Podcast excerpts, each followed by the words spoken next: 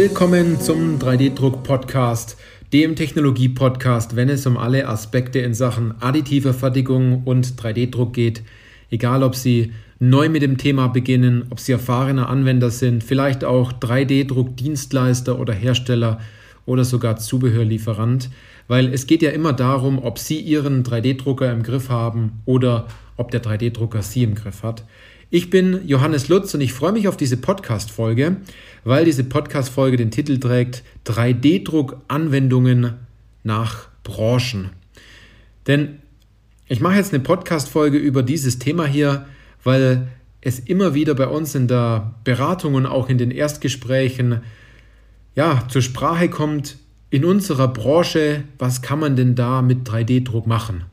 In unserer Branche geht es nicht, unsere Branche ist da noch nicht so weit. Man hört immer, in der Branche, in der man ist, ist 3D-Druck noch gar nicht verwurzelt. Und wenn ich sowas immer höre, dann freue ich mich schon regelrecht darauf, weil es einer der größten Denkfehler ist, dass man glaubt, nur weil man in einer Branche ist, ähm, dass man sich hier diesem Thema 3D-Druck entziehen kann. Was aber ganz lustig ist, es glaubt immer jeder, dass man sagt, gut, äh, in meiner Branche gibt es äh, wenig 3D-Druck-Anwendungen, aber im kostenfreien Erstgespräch sitzen sie dann trotzdem drin und sind ganz interessiert daran, was es in ihrer Branche denn da so gibt. Also ähm, das ist immer ganz, ganz lustig, äh, wenn man dieses Thema anspricht. Also jeder will immer wissen, sozusagen, in welcher Branche gibt es welche Teile und was kann ich da drucken und ähm, wie viel kommt dabei raus in Zeit und, und Geld und äh, wo kann ich was innovativer machen. Und ich nehme es gleich mal vorne vorweg, es ist komplett egal, in welcher Branche Sie sind. 3D-Druck ist überall und wird überall sein in Zukunft. Denn wenn wir mal etwas genauer darüber nachdenken, in, in der Medizintechnik werden auch Bauteile produziert. Dafür braucht man Werkzeuge, Hilfsmittel, aber auch Ersatzteile. In der Elektronikbranche werden Bauteile montiert, werden Bauteile produziert, wird etwas zusammengebaut. Auch dafür braucht man Vorrichtungen, Halterungen und Hilfsmittel und auch natürlich Bauteile. Wenn man die Branchen mal wegnimmt, dann sind es immer die gleichen Dinge, die dort zustande kommen. Das heißt, überall werden Bauteile gebraucht, überall werden Vorrichtungen, Halterungen, Montagehilfen und all die Dinge benötigt, ähm, das ist branchenunabhängig. Die Frage ist nur, was braucht man wirklich? Und die andere Sache ist, was haben, was haben die Anwendungen für Problematiken, die es zu erfüllen gibt? Also welcher Werkstoff, Zertifizierung, ähm, Oberfläche, Genauigkeit etc. Das sind die Punkte, die muss man überprüfen, aber die Anwendungen, die gibt es überall. Und ich habe Ihnen ja am Anfang jetzt versprochen, da ein bisschen drauf einzugehen, was so die Branchen angeht. Also das, was natürlich über allen Branchen steht, ähm, über allen Branchen hinweg geht, sind die Thematiken Vorrichtungen, Montagehilfsmittel, Hilfsmittel, um etwas zu produzieren, Werkzeuge, einfache Halter ähm, und zum Teil auch Ersatzteile. Und auch hier gilt natürlich alles, was Sie seither aus Metall fräsen oder sich, ähm, sich aus Mühe und Not und da muss ich ganz ehrlich zu Ihnen sein, manchmal aus Pappe zusammengefriemelt wurde, lässt sich durchaus besser in 3D-Druck machen. Und zwar viel angepasster. Und da kann man mal den ersten Schritt gehen, in der Hinsicht, dass man wirklich mal mit seinen äh, Mitarbeitern und Kollegen direkt am Fließband und an der Montage spricht und sagt, sag mal, welche Aufgaben machst du denn ziemlich ungern, was die Montage angeht? Und natürlich wird sich der Mitarbeiter dann auf gut Deutsch gesagt in der Sache auskotzen und sagen, ja, das ist immer blöd zu montieren und hier bräuchte ich einen Anschlag und da die Halterung und diese Vorrichtung nehme ich eigentlich gar nicht mehr, weil die bricht da immer ähm, etc. Und genau diese Punkte könnte man als allererstes angehen. Genauso auch, wenn es um Vorrichtungen Halterungen geht, ähm, beim, beim Messen von, von Bauteilen. Angenommen, Sie sind ein Unternehmen, ähm, produzieren eine große Stückzahl von Bauteilen, egal ob jetzt Spritzguss oder aus Metall. Und natürlich müssen Bauteile vermessen werden. Und äh, umso unterschiedlicher die Bauteile ausschauen, umso schwieriger tut sich der Mitarbeiter an der Messmaschine, ähm, um diese entsprechend zu bedienen, um das Bauteil aufzuspannen, um es an der richtigen Stelle abzutasten. Oder wenn man sogar noch weitergeht, dass der Mitarbeiter gar kein Messprogramm an der Maschine fahren kann, weil er nur eine einzelne Vorrichtung hat und wenn also wenn ich Ihnen erzählen könnte, was ich dort schon alles gesehen habe, wie dort gemessen wird, dann stellen Sie sich wirklich die Frage, hat das Messergebnis wirklich gepasst oder war das bei allen Bauteilen unterschiedlich an der Stelle? Also das sind Punkte, die gehen über alle Branchen hinweg. Bauteile müssen vermessen werden, Bauteile müssen gehalten werden, Bauteile müssen montiert werden ähm, Bauteile müssen zentriert werden, was auch immer. Das sind so die wichtigsten Punkte, wo man 3D-Druck ganz einfach und schnell einsetzen kann. Und dafür gibt es schon gute Software, die zusammenpasst mit 3D-Druck, mit den richtigen Materialien, in der richtigen Umgebung, in einer einfachen äh, Umsetzung sozusagen bei den Unternehmen. Also das ist aus meiner Sicht sogar noch einfacher als einen normalen 2D-Drucker zu bedienen. Das steht sozusagen über allen Branchen. Aber auch für die Elektronikbranche gibt es äh, bestimmte Bereiche, zum Beispiel Spezialgreifer oder ähm, bestimmte Stecker. Und dort gibt es ja auch die Möglichkeit bereits schon für das Thema Elektronik. Da haben wir auch einen tollen Podcast gemacht. Äh, schon googeln Sie da einfach mal nach Elektronik und 3D-Druck Podcast.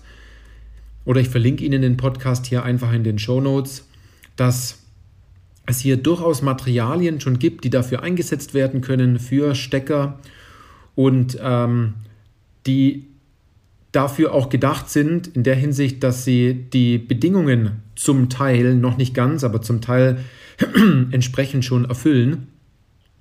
Im Medizinbereich auch schon. Dort gibt es tolle Materialien, die Zertifizierungen haben, Materialien, die bei Prothesen, Orthesen eingesetzt werden.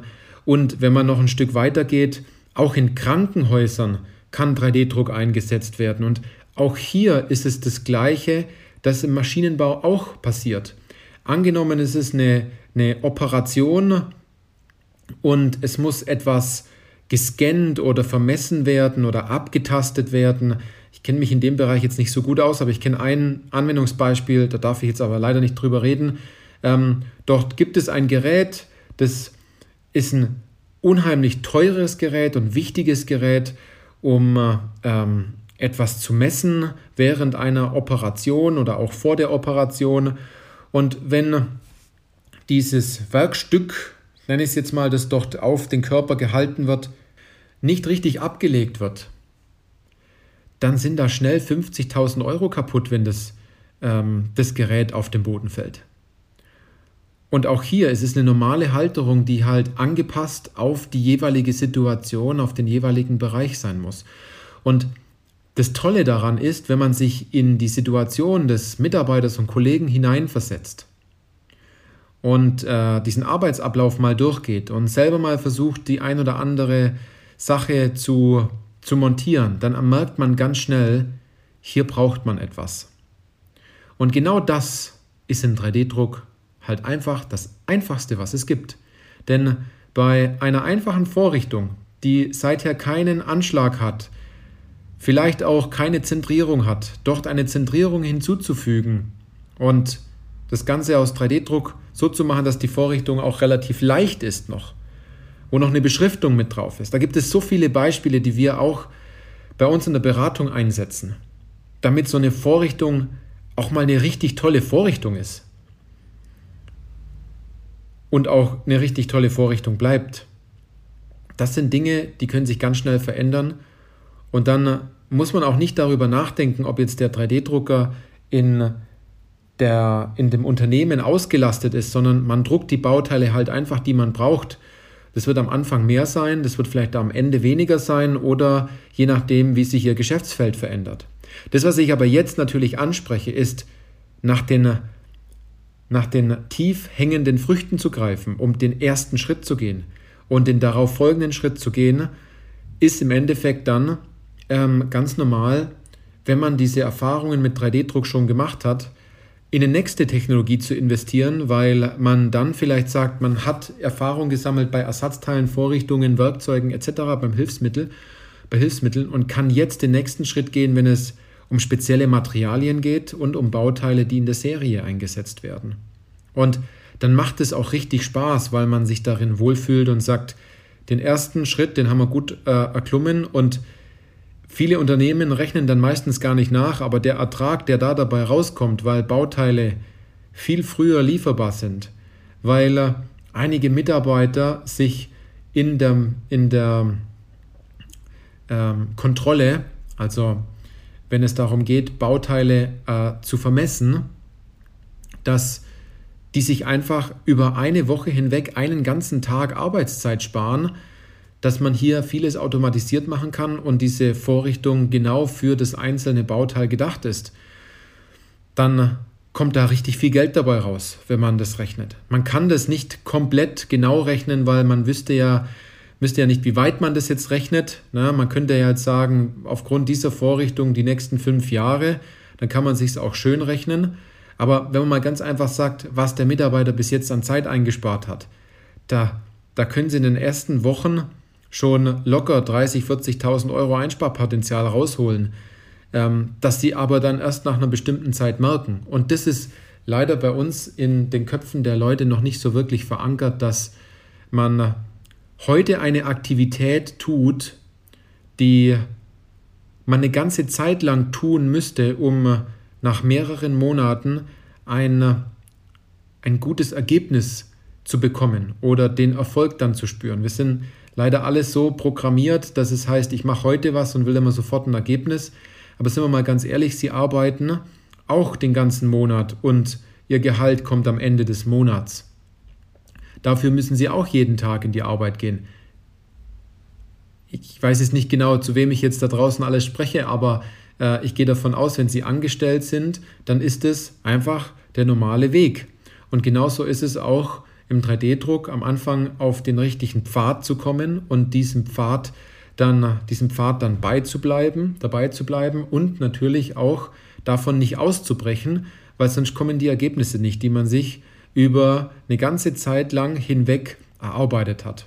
Und es ist dann richtig gut, wenn man dann sieht, wie viel Einsparpotenzial in Zeit und Geld man da rausgeholt hat und die Innovationskraft, die zum Schluss natürlich auch ermittelt werden kann. Das spürt man dann auch ähm, aber man kann es nicht direkt messen. Ist dann ein toller Faktor, wenn man so zurückblickt und sich denkt, ja, früher haben wir das noch so gemacht und das würde man heutzutage gar nicht mehr wirklich ähm, tolerieren. Man würde es einfach nicht mehr tolerieren. Und jeder Kunde, den, den wir dort beraten, also jeden Kunden, den wir dort beraten haben, der toleriert es heute gar nicht mehr dass er sechs Wochen auf Bauteile warten muss, die man mit einem 3D-Drucker hätte herstellen können. Da ist zwei Tage Warten schon eigentlich zu lange. Oder man kämpft darum, äh, in der Warteschleife der Bauteile weiter nach vorne zu kommen, weil man die Bauteile endlich montieren will. Also diese Toleranz ist gar nicht mehr da. Man toleriert es schon gar nicht mehr. Das wollte ich Ihnen in Sachen 3D-Druck-Anwendungen nach Branchen sagen. Es ist egal, in welcher Branche Sie sind. 3D-Druck ist entweder schon längst in dieser Branche drin, Sie haben es vielleicht noch nicht entdeckt, oder es entwickelt sich gerade in dieser Branche, dass sich 3D-Druck hier weiter einbringt. Und dann ist es natürlich gut, als Unternehmen gleich vorne mit dabei zu sein, damit ja, man nicht das Schlusslicht an der Stelle wird. Das sollte bei uns in Deutschland hoffentlich nicht passieren, weil wir stehen ja in Deutschland für Fine German Engineering. Gut, wenn Sie sagen, Sie sind in einer Branche und äh, dafür gibt es keine Anwendungen und Sie möchten den Beweis gerne haben, dass es doch so ist, selbst, es fällt mir gerade noch ein, selbst für den Bereich des Handwerks, also in einer Branche, wo das, das Ego gegenüber 3D-Druck noch so abweisend ist, selbst dort haben wir schon Anwendungen, äh, implementiert und die Unternehmen sind super zufrieden und haben, hätten am Anfang nicht gedacht, dass es so funktioniert und dass das so gut funktioniert und dass die Branche durchaus so annimmt. Ne? an der Stelle. Aber wenn Sie sagen, Sie möchten da den nächsten Schritt gehen und Sie haben einfach keinen einzelnen Anhaltspunkt, wo Sie 3D-Druck jetzt einsetzen können oder wie man das macht, und es ist alles noch so ein, so ein großer Klotz, den Sie dort von A nach B bewegen wollen und Sie tun sich wirklich schwer, was das Thema angeht, dann kann ich Ihnen eins anbieten. Kommen Sie zu uns in die kostenfrei, ins kostenfreie Erstgespräch. Ähm, wir sprechen mit Ihnen drüber und wir werden mit Sicherheit einen Weg finden, Ihnen dort weiterzuhelfen. Es muss aber von Ihnen kommen, wenn Sie offen dafür sind äh, und sich ähm, ja, beraten lassen, wenn Sie Ratschläge annehmen und Ratschläge entsprechend dann auch eins zu eins umsetzen. Und ich kann Ihnen eins sagen, die Kunden, die zum Teil ihren Kopf ausschalten gegenüber 3D-Druck und machen die Dinge einfach nur so, wie wir es bei uns im Training, bei uns in der Beratung ähm, bei uns in den Telefonaten entsprechend gemeinsam ausgearbeitet haben, dann kommt man da richtig schnell voran. In diesem Sinne, vielen Dank fürs Zuhören und bis zur nächsten Podcast-Folge.